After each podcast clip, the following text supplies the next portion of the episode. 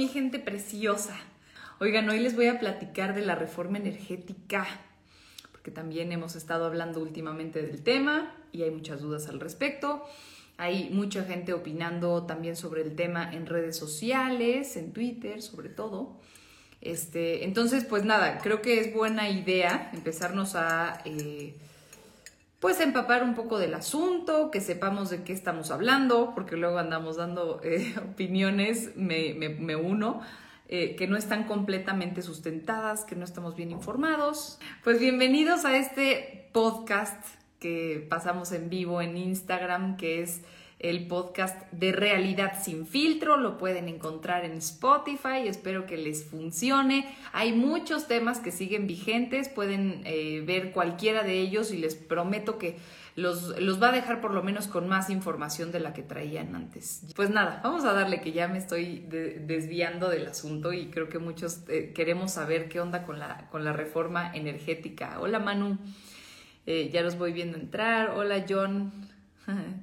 Dice John, Pau, eres una gran persona, gracias por dar tanto. No, gracias a ustedes, porque gracias, gracias a que están aquí esto vale la pena y yo sé que ahorita entramos algunos y luego les dejo el video ya publicado y muchos otros tienen la oportunidad de verlo y la mayoría entra en Spotify a escuchar el podcast de Realidad sin filtro, así que es mi mejor pretexto para de verdad acabar eh, pues siendo una herramienta para ustedes y que entendamos más los temas. Así que ahí les va lo primero.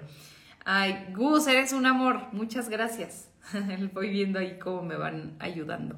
Bueno, pues ahí les va. Vamos a entrar al tema de reforma energética, porque aparte de las elecciones estatales y la revocación de mandato, el otro gran tema, porque ya hemos, ya, no, sé si ya tratamos aquí el tema de revocación de mandato, si no, recuérdenme y, lo, hacemos en, en, estos días, ya, ya no me acuerdo. Francamente, todos los días yo hablo del asunto y ya no me acuerdo si lo platiqué con ustedes, pero ok. Hola, Vale. Este, entonces, bueno, les digo, están las elecciones estatales que vienen, en donde va a estar, por supuesto, de tema central la revocación del presidente, pues porque es básicamente una elección presidencial. Este, y vamos a ver, por cierto, de qué tamaño se acaba haciendo. Y la otra cosa es la reforma energética. Y luego, como que dices, ay, bueno, por eso que ese tema qué, o sea, a mí no me importa, pero ahí les va. Hoy les voy a platicar bien rápido, como siempre me gusta hacer eh, muy dinámica la información, fluidita y ya masticadita y en la boca para que sepan exactamente de qué, de qué va este asunto, porque eh, la, la, propuesta lo que busca primero es enterrar la reforma de Enrique Peña Nieto, que dio paso a dinero privado, es decir, a que hubiera más competencia en la industria petrolera, eléctrica y algunas otras fuentes de energía. Entonces, desde el día uno del gobierno de Andrés Manuel López Obrador, pues él había dejado muy claro que quería hacer ese cambio bajo el argumento chauvinista, dirían algunos, de la soberanía energética, ¿no? Ese, ese tan cantadito, la soberanía energética, que pues empieza a quedar un poco gastado el argumento, pues porque ya hay muchas otras cosas en donde se muestra que el dinero privado y la competencia también tienen un peso importante y que si está bien manejado puede funcionar también muy bien. Bueno, entonces, esta iniciativa, porque es todavía una iniciativa de reforma energética, lo que quiere es devolverle al Estado el control absoluto del sector energético, también eléctrico y petrolero. Entonces, el plan pretende favorecer a las plantas de generación eléctrica que son públicas, ser autosuficientes y limitar, esta es la parte clave, ¿no? Limitar los proyectos privados nacionales y extranjeros. Los, los, principales cambios se centran en tres artículos, que estos no se los tienen que aprender de memoria, solamente se los digo para que lo, lo entiendan. Es artículos, gracias Ganot, es artículos 25, 27 y 28 constitucional se los aclaro para que no piensen que es, ay, quién sabe qué artículos de la Constitución, son tres en, en, específico, y si se aprueban van a devolverle a la Comisión Federal de Electricidad el estatus predominante en el sector energético. O sea, otra vez va a ser el gobierno el que va a estar por ahí.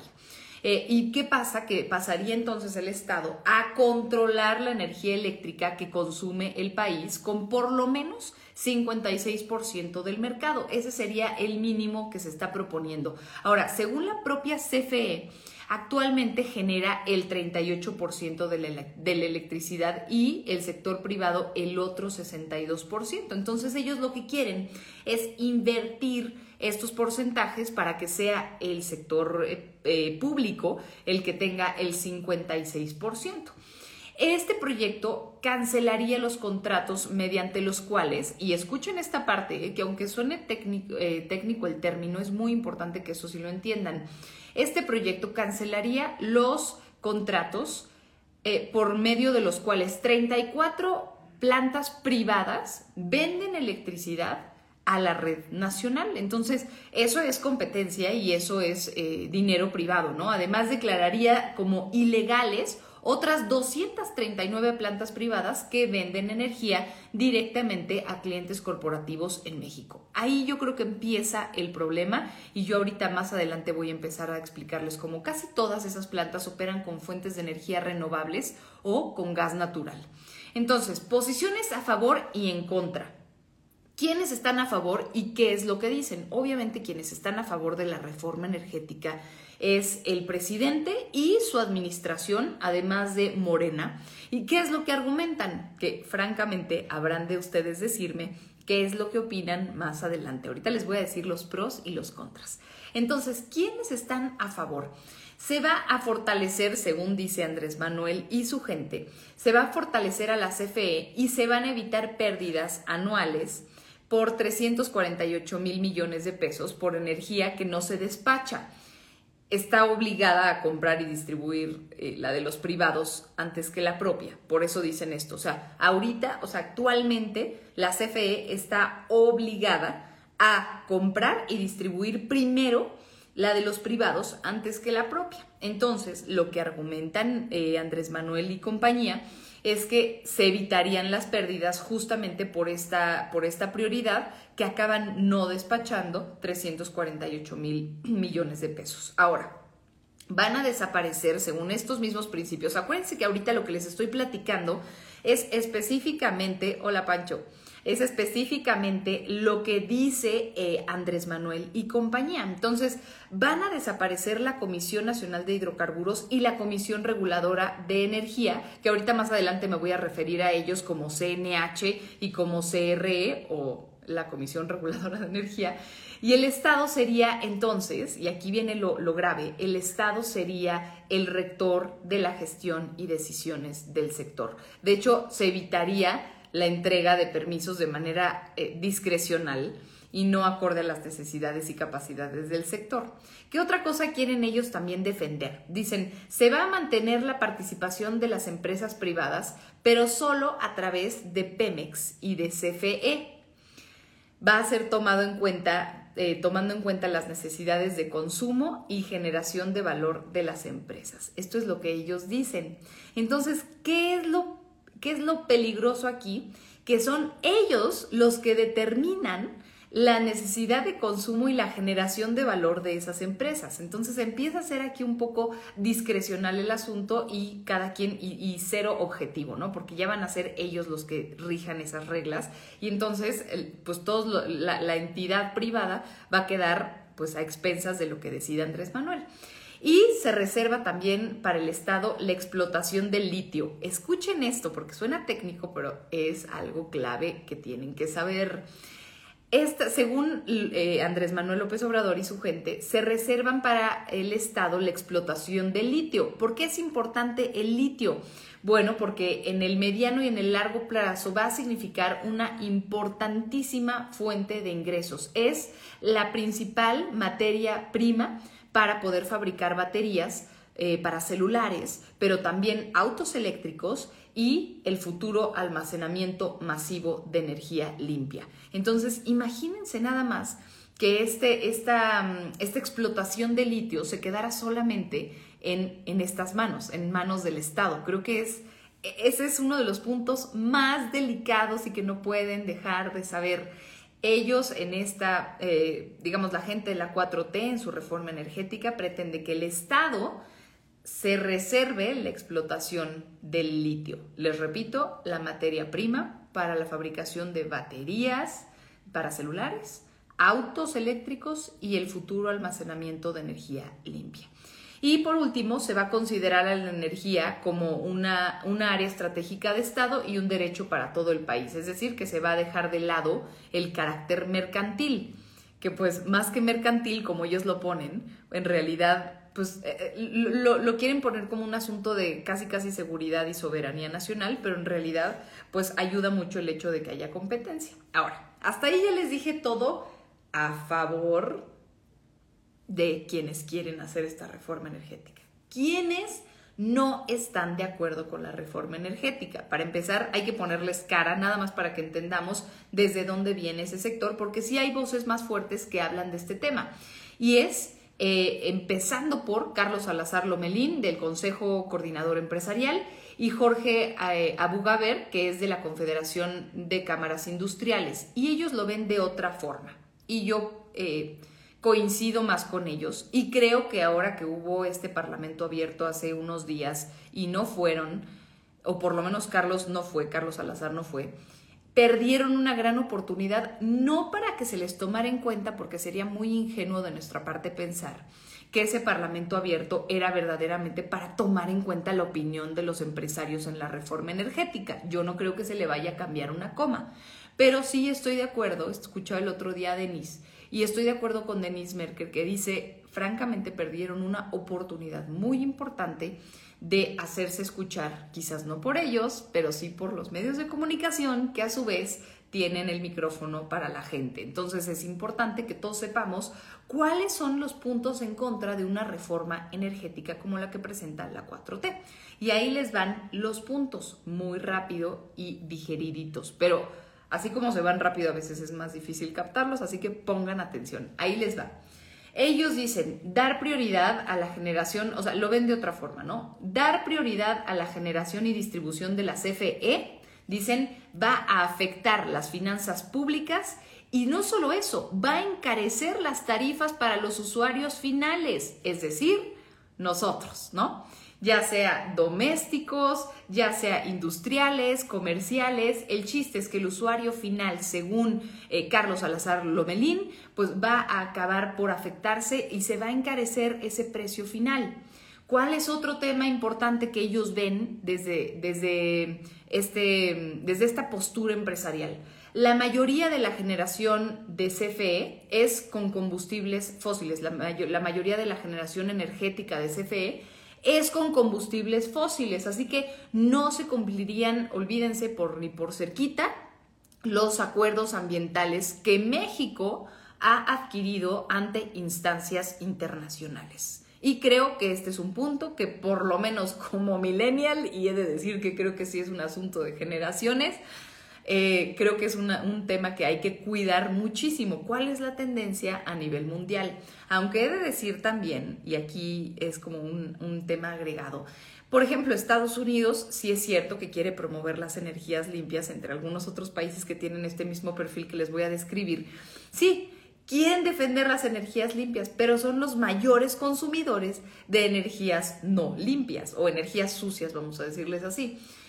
Entonces también hay un poco de falta de congruencia, ¿no? Falta de congruencia, pero ellos saben en dónde está el dinero, entonces es muy fácil hablar de que tienen una tendencia hacia las energías limpias porque finalmente va, va a tener que llegar ese punto, pero mientras siguen aprovechando la industria sucia. Bueno, que por cierto ahorita les voy a explicar todo esto de que vino la secretaria de Energía de Estados Unidos y por qué Andrés Manuel quiso pintar como que, ay, nos llevamos padrísimo y luego la secretaria acabó diciendo, no manches, ya me di cuenta que en México cero tienen como prioridad la energía limpia y se fue bien enojada, ¿no? Bueno, entonces, antes de todo eso, porque ya me estoy adelantando un buen, les quiero acabar de decir cuál es el punto de vista entonces de los empresarios frente a esta reforma energética.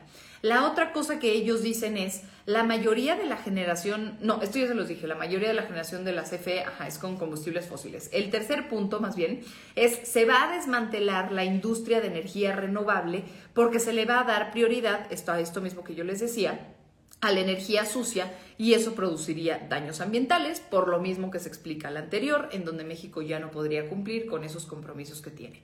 Luego, la otra, está en riesgo la generación distribuida, es decir, la generación que se hace por paneles eh, solares en hogares y en negocios, porque empiezan ya a ver algunas personas que dicen, ¿sabes qué? Yo ya voy a optar por una energía limpia porque se dan cuenta que la inversión es al inicio y luego empiezan a ver el retorno de inversión eh, a, los, a los tal vez un año, dos años, y empiezan a ver que ese dinero que invirtieron, por ejemplo, en paneles solares, empieza a regresar porque se empiezan a ahorrar muchísima energía que ya no pagan como energía sucia, sino que ya esos paneles solares ayudan, además eh, hay, hay varios programas que te ayudan a ir deduciendo porque se dan cuenta que estás ayudando al ambiente, entonces te beneficia, ¿no? Y entonces, ¿qué sucede? Que esta, esta reforma energética, que es como dar pasos para atrás, pues obviamente acabaría con esos beneficios de gente que esté interesada en producir energía limpia. Luego México va a ser objeto de demandas y controversias, dice eh, Carlos Salazar Lomelín. México va a ser objeto de demandas y controversias a escala nacional e internacional.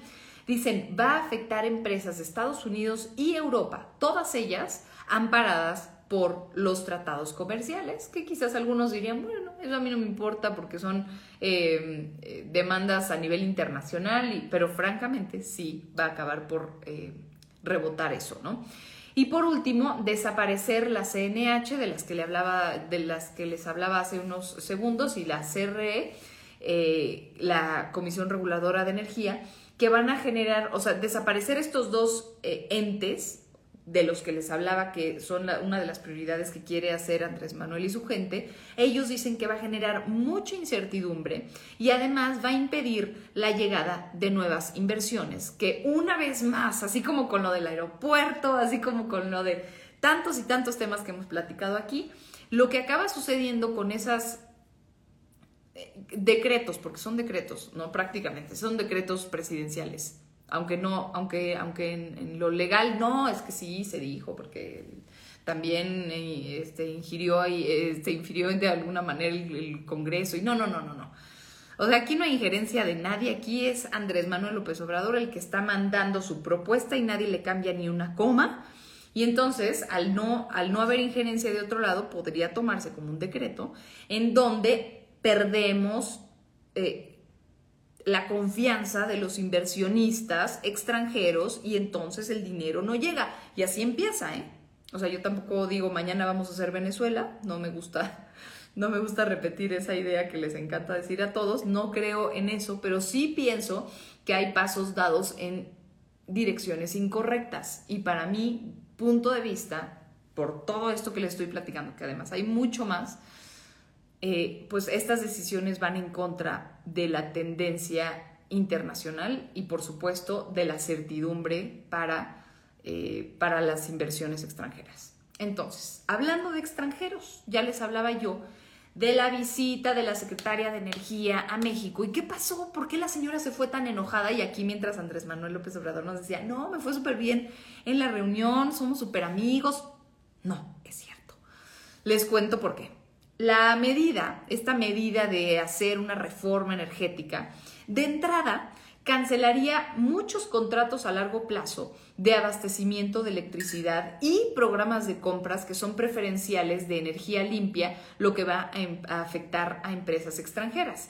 Entonces, allá en Estados Unidos, los legisladores republicanos le están exigiendo a Joe Biden que presione al gobierno mexicano para frenar la iniciativa, su idea romántica de iniciativa de ir regresarnos a los años de, de, las energías sucias, por no afectar a quienes nos estén escuchando que son de aquella época, eh, y que consideran que afecta el TEMEC, o sea, los republicanos, bueno, dejen los republicanos, los legisladores estadounidenses, para no irnos a algo tan específico, consideran que está, esto puede afectar el Tratado de Libre Comercio, que ahora le llamamos TEMEC, y que atenta con los compromisos una vez más de la, de la región de las energías renovables, que es algo de lo que ya les hablaba, que Carlos Salazar Lomelín está de acuerdo.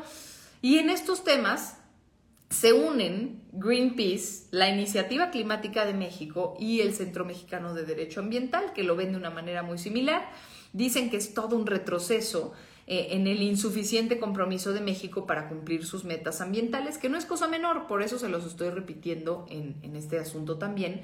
Y por esto la visita la semana pasada de esta secretaria de Energía, que se llama Jennifer, Jennifer Granholm, para entrevistarse con López Obrador, que después del encuentro, ¿qué sucede? Que la funcionaria se fue con la palabra de que México iba a apoyar la energía limpia, aunque francamente no se ve cómo con las inversiones y el plan que tiene Andrés Manuel López Obrador para apoyar a Pemex y a CFE.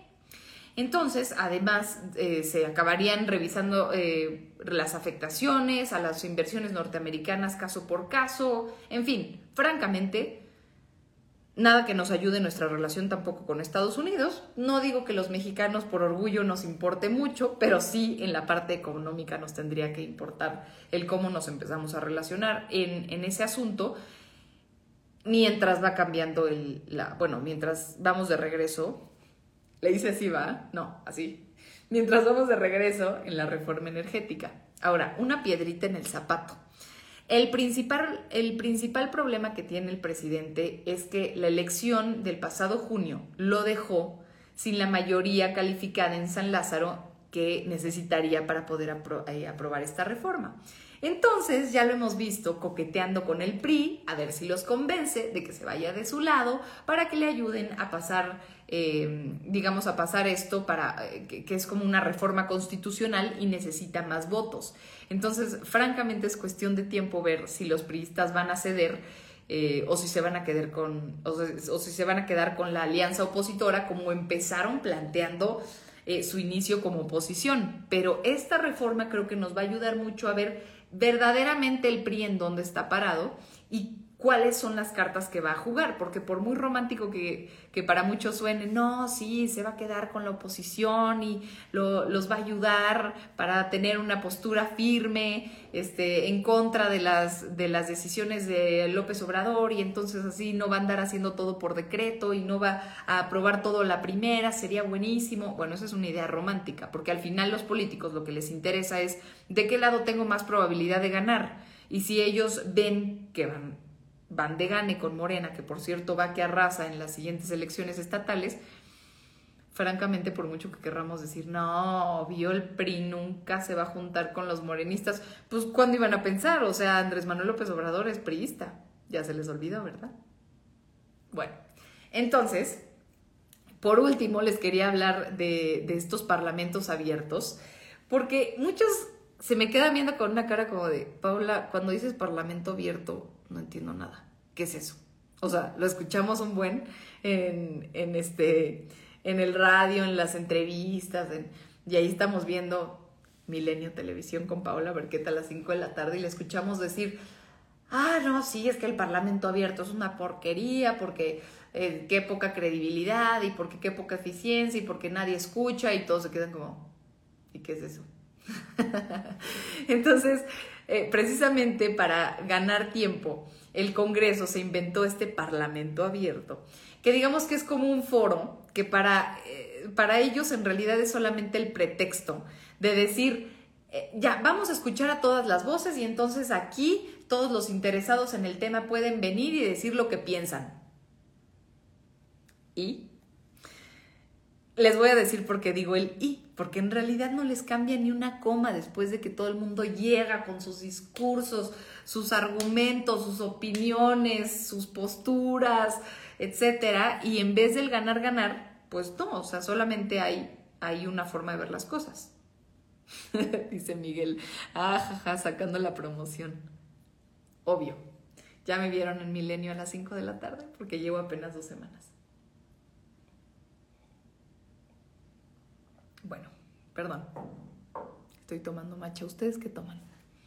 Bueno, entonces les decía, tardaron más en instalarse en el Parlamento abierto, en mostrar de que eh, iban a querer hablar que en verdaderamente sacar el cobre y decir esto es una pantomima y la verdad no nos interesa escuchar lo que tienen que decir. Y prueba de todo esto es que el pasado miércoles en el que estaba Manuel, Manuel Bartlett, que sí muchos dicen que es un hombre muy rudo en cuanto a sus argumentos políticos, que es muy tosco, bueno, pues participaron Manuel Bartlett, participó la CFE y algunos otros líderes industriales y empresariales eh, y del Congreso también. Entonces, toda la retórica que estaba usando Bartlett fue más ideológica que técnica, como suele suceder en la 4T, hemos de decir que es así.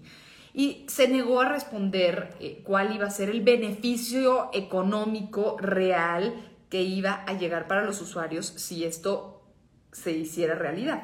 Entonces terminó diciendo que no va a haber espacio para ninguna modificación en la propuesta presidencial, que no pueden cambiarle ni un, ni un punto ni una coma, y entonces ahí uno empieza a decir, ajá, ¿y entonces para qué es este ejercicio de parlamento abierto? No entiendo. Eh, y diría Greta Thunberg, puro bla, bla, bla.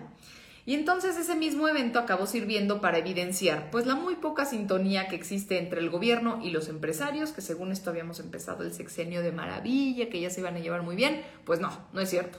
Eh, que, se criticó mucho y que yo critico mucho, lo que ya les decía hace un ratito, estuvo muy mal que no fuera Carlos Salazar Lomelín del Consejo Coordinador Empresarial, porque sí había una, eh, una invitación formal para que fuera. Y a ver, yo no digo que sea culpa de Carlos porque él dijo, a ver, yo estaba en un viaje y necesitaba entrar vía Zoom y de último minuto me, me dijeron que ya no podía entrar vía Zoom y por eso no fui. Hay quienes pensamos que esto es tan importante como, como para que Carlos Salazar hubiera dejado el viaje que tenía y pudiera llegar ese día. O sea, 24 horas antes a una cita tan relevante en donde el país entero quiere escuchar qué es lo que los empresarios necesitan defender para que esa reforma energética no se haga realidad. Y vuelvo a lo mismo, no porque se les vaya a hacer caso y se le vaya a cambiar algo a la reforma, pero por lo menos se puede hacer em, una exposición de motivos y entonces empiezan a presionar hasta del lado político si es que la sociedad estuviera bien enterada de qué es lo que perderíamos si existe esa reforma energética. He ahí la importancia de que no fuera él y que yo sí esté aquí platicándoles para que, aunque Carlos Salazar no haya tenido el tiempo para ir a hablar y exponer sus motivos, que por cierto, este enseñó, no, miren, es que sí tengo todo mi discurso escrito, pues sí, pero no fuiste. Y era necesario. Entonces muchos eh, creen que fue culpa de, de, los organizadores, que porque le dijeron 10 minutos antes que no podía entrar vía Zoom, pero hay otros que pensamos que él tuvo que haber hecho un esfuerzo para estar allí y expresar cuál eran, cuáles son, porque no eran, son eh, las partes negativas de esta reforma energética. Entonces, por último, Salazar Lomelín ha defendido eh, a capa y espada el papel de sus agremiados en todo este desarrollo de las energías limpias eh, ya ha destacado que desde el 94 la iniciativa privada ha participado en la generación de energía, de electricidad más bien, y que los organismos a cargo fueron rebasados por, por la demanda que existe. Dijo que el autoabasto y los productores independientes de energía siempre han sido legales, pero que si alguien ha violado la ley, que se le castigue y no ve necesaria la reforma constitucional en materia eléctrica. En octubre había dicho que no habría conflictos si se hubieran instalado mesas de diálogo para encontrar estos puntos en común, pero su propuesta no encontró eco. Así que, básicamente como conclusión, decirles que la propuesta de reforma llegó al Congreso a finales del año pasado. Los planes de votación se frenaron en seco por la misma controversia que todavía la, la rodea y de ahí el Parlamento abierto eh, que, sale, que les platico hoy, que fue tan importante, o bueno, que tendría que ser tan importante por lo menos para que todos escucháramos qué es lo que, es lo que ocurre. Y entonces, eh, de ahí el Parlamento abierto para poder aclarar cuáles son los puntos a favor y en contra rumbo a este voto legislativo que todo indica va a ocurrir entre marzo y abril. O sea, en marzo y abril tendríamos que volver a hablar de este tema, o les voy a recordar que ya platicamos de esto para que lo vean y podemos comparar cómo quedó finalmente la votación. Vamos a ver si de verdad pesan estos planteamientos ideológicos que tiene la 4T o los planteamientos técnicos que están presentando los empresarios. Y si Andrés Manuel logra hacerle manita de puerco al PRI para conseguir esos votos de los que platicábamos para que se haga la reforma constitucional, porque para esa reforma constitucional Morena necesita los votos del PRI y así eh, pues hacer todo este, todo este cambio que nos hace quedar pues muy mal frente al avance en el mundo de las energías limpias, de buscar tener un medio ambiente mejor, de pensar en el futuro de un país y de un planeta más limpio, de buscar la tecnología y la innovación en materia, en materia energética, eh, no solo eso, también en materia económica, entender cómo la competencia puede ser siempre un, una oportunidad de hacer las cosas mejor. Obviamente se tienen que regular millones de cosas eh, para evitar que quizás no haya todo lo que Andrés Manuel quiere, quiere este, denunciar constantemente, que si corrupción, que si este, se apañe en el mercado, etcétera, etcétera. Bueno, para todo eso hay medidas. Pero de ahí a acabar diciendo que mejor solo el Estado se va a encargar de, dirigir a este, a este títere, creo que nos estamos arriesgando mucho y más por el tema que les expliqué. Quien no haya llegado a ver eso, por favor, chéquelo en Spotify, en, en este podcast de Realidad sin filtro que se queda ahí. Eh, y lo que quiero es que alcancen a ver lo importante del litio. Es uno de los puntos que lleva la reforma que está proponiendo Andrés Manuel López Obrador y lo que él quiere es reservarse la explotación del litio, que es la materia prima o la principal materia para hacer baterías, baterías de celulares, de autos y de tecnología y en donde prácticamente la tecnología limpia, la energía limpia se, se basaría. Entonces, pongamos mucha atención en esas cosas, informémonos muy bien para que sepamos también como ciudadanía qué exigir, de qué temas hacer ruido, cómo hacer ese ruido este, y estar bien informados. Entonces espero que hoy les haya funcionado mucho, déjenme pasar rápido a saludarlos, sé que estuvieron escribiendo mucho, así que no voy a poder eh, leer la mayoría, pero bueno, me da gusto verlos por aquí. Déjenme tomar tantito té. ¿Qué están tomando? Que por cierto, necesito que me digan qué opinan de, los tips de comunicación, que cada vez les quiero dar más tips, quiero hablar más de ese tema, quiero que, eh, pues no sé, nos empecemos a, a mm, familiarizar con, con esa posibilidad de exponer mejor nuestras ideas. Y creo que todos en nuestro rubro, cada quien en lo que se dedica, si sabe expresar mejor sus ideas, se puede comer el mundo entero. Entonces creo que valdría la pena que me dieran chance saber lo que opinan, cómo los han visto y si prefieren que les cuente de, no sé, o pedirme. Dice, Jack, siempre llego a repetir el noticiero solamente para verte. Muchas gracias. Manuel Bartlett tiene cero credibilidad. Sí, y además es hijo de su madre. Es bastante rudo. Yo lo he podido entrevistar un par de veces y tiene, tiene mano dura, sabe exactamente qué es lo que, cuáles son sus ideologías, ¿no? Eh, dice Miguel, o bueno, no tiene fines oficiales el Parlamento. Ese es el problema, que no es, que no es vinculante. O sea, creo que ese es el problema, la verdad. Mm, acá dice hombre vikingo, o sea que es como un chisme de vecindad y es un autoritarismo. Sí, probablemente si lo quieres ver así. Em, dice Ganot, todos los interesados deberían tener una expertise que sume totalmente. Dice Miguel, no tiene fines legales. Ah, sí. Yo creo que precisamente eso es lo más importante. Luego dice las lo, ¿qué? Las lo, los la. En el caso de Obrador, todo mundo sabe que sus inicios fueron priistas y se puede buscar en internet. Exacto, ¿no? Que es básicamente lo que les, les hablaba más temprano. Este, Morita dice, ¿telediario es apartidista? Ah, caray. Pues mira, yo he estado en cuatro canales de noticias y todos, o sea, te lo digo de verdad, todos son apartidistas. O sea, no es como que alguien dice, oye, aquí solo entran los que son de tal, de tal o, cual partido, ¿no? No, la verdad es que no. Dice aquí Paco, no a la reforma eléctrica de AMLO. Eh, acá nos dicen, del petróleo no solo se obtienen combustibles, la mayoría de las cosas que se usan provienen del petróleo. Sí, ¿no? La cuestión es, eh, obviamente entendemos esta parte y no se trata de que ya se acabe para siempre las energías sucias, ni mucho menos entendemos que todavía como humanidad dependemos mucho de esto, pero sí hay que poner atención en hasta dónde llevamos nuestra explotación en el sentido de, de, de estos combustibles y saber pues en dónde parar y cómo poder empezar a revertir este asunto y sobre todo se utiliza para las energías, entonces pues buscar cómo podemos evitar que eso suceda, ¿no?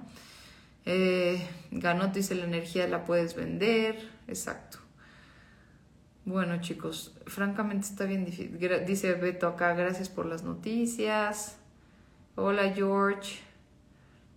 Hola, hola a todos. El litio es el nuevo petróleo. Sí, aguas. Ahora que escuchen litio se van a acordar de mí. Cada vez que escuchen el término litio, pongan mucha atención. Vamos a empezar a hablar, a hablar y a conocer y a opinar y a entender cuál es la importancia de todas estas energías, porque francamente, pues ahí andan, o sea, van a ser cada vez más preponderantes para el funcionamiento de las tecnologías nuevas, entre ellas, pues imagínense los autos eléctricos o los celulares. René Villar dice, hola Pau. Pancho, hola. Rob de la F, hola. Hola, hola a todos. Bueno, chicos, pues los voy a, los voy a dejar eh, para poder ir a descansar. Gracias a todos los que estuvieron aquí, gracias a todos los que me apoyaron, los que me apoyan siempre porque son un amor. Me encanta verlos aquí a todos y gracias por opinar que francamente, así como aquí en el, en el live, eh, me encanta que lo hagan en, las publicaciones que hago, que podamos compartir los puntos de vista. Eh, hola Edo, eh, hola Carlos Nava, dice acá John, me gustó tu punto de vista, además ves a futuro, nuevamente gracias. Barragán, eres incansable, un abrazo y gracias por compartir tu tiempo. Hola Isa, René. Dice Luis, me gustaría que los medios de comunicación y periodistas fueran muy objetivos en sus comentarios sin tener un interés de por medio. Espero que ese sea tu caso. Hola Luis Javier, sí. O sea, a ver, e, este punto que mencionas creo que es muy importante, es entender que, que los periodistas estamos ahí para informar, pero que no somos, ¿cómo decirlo?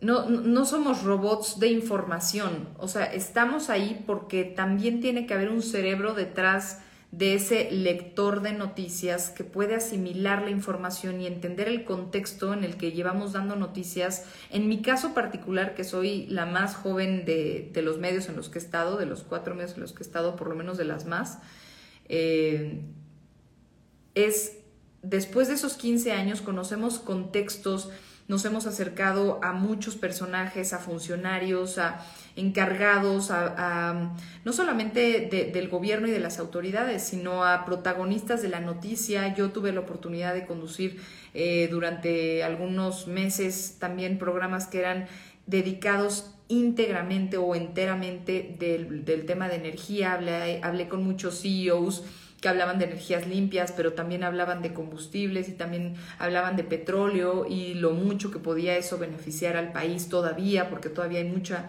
eh, mucho dinero que sacarle a esa industria.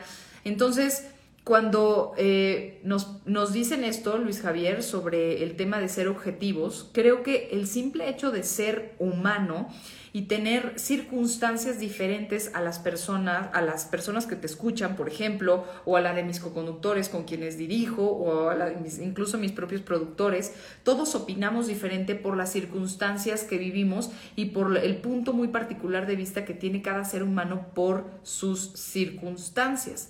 Entonces, eso nos hace ser subjetivos desde, la, desde el hecho de que yo elija qué temas decirles, eso ya me hace subjetiva. O sea, yo estoy eligiendo hablar de la reforma energética en vez de hablar de los perritos abandonados. Eso ya es, de cierta manera, elegir el rumbo de tu información. Entonces, sería una mentira el yo decir, sí, Luis Javier, ten por seguro, garantizado que yo soy una periodista 100% objetiva. Creo que eso es como una utopía casi inexistente, pero, pero, y aquí yo creo que entra eh, mi compromiso, que siempre lo he, lo he procurado mantener, aunque no soy perfecta, créanme, en muchísimos aspectos. Eh, pero bueno, este es uno de ellos en donde hago mi esfuerzo por mostrarles los dos lados. Creo que todos los lives o todos estos eh, podcasts que hago con ustedes en vivo que es, eh, acuérdense que se llama Realidad sin filtro. Eh, todos estos capítulos de Realidad sin filtro son con pros y contras, con a favor y en contra, con siempre les estoy diciendo cómo beneficia y cómo perjudica. Hoy fue un gran ejemplo de esto que me dices Luis, en donde les dije cuáles son los pros o más bien, más que los pros, cuáles son eh, los puntos de vista que defienden quienes quieren la reforma energética y cuáles son los puntos en contra de, en contra de esta reforma energética. Obviamente hay quienes están, eh, están en contra y tienen también sus argumentos. Entonces yo lo que hago aquí es venir y presentarlos así tal cual. Y ya al final les puedo decir, ¿saben qué? Yo estoy más de acuerdo con fulanito de tal por esto y por esto. Entonces, creo que también sería maduro de nuestra parte como público, porque yo también soy público de muchos otros periodistas, eh, es muy maduro de un público entender el hecho de que todos los periodistas tenemos una opinión sobre la información que damos. Y por eso yo lo que les recomiendo hoy y siempre es eh, exponerse a diferentes periodistas, o sea, escuchar, ver, leer a periodistas que tengan diferentes puntos de vista para que ustedes hagan su propio criterio. Entonces, más allá de yo hoy prometerte, Luis Javier, no voy a tener eh, una opinión o sí voy a ser súper objetiva siempre, yo te ofrezco mi punto de vista en donde voy a siempre eh, compaginar los pros y contras de cada tema, pero con la advertencia de que soy un ser humano y que seguramente tendré una opinión personal que podría estar influyendo de cierta forma casi imperceptible para mí lo que te estoy, lo que te estoy diciendo, lo que te estoy dando a conocer. Entonces, mi, em, mi consejo es escuchen, vean, lean diferentes opiniones. O si no les gusta, entonces sí ya apechuguen, ¿sabes? O sea, si ya alcanzas a ver a alguien que ya te gustó y ya quieres escuchar solamente a uno, bueno, pues ya es bajo tu responsabilidad. Entonces, si te informas solo conmigo, yo estoy haciendo el súper esfuerzo de entregarte siempre información a favor y en contra, pero sin la garantía de que, de que sea un robot.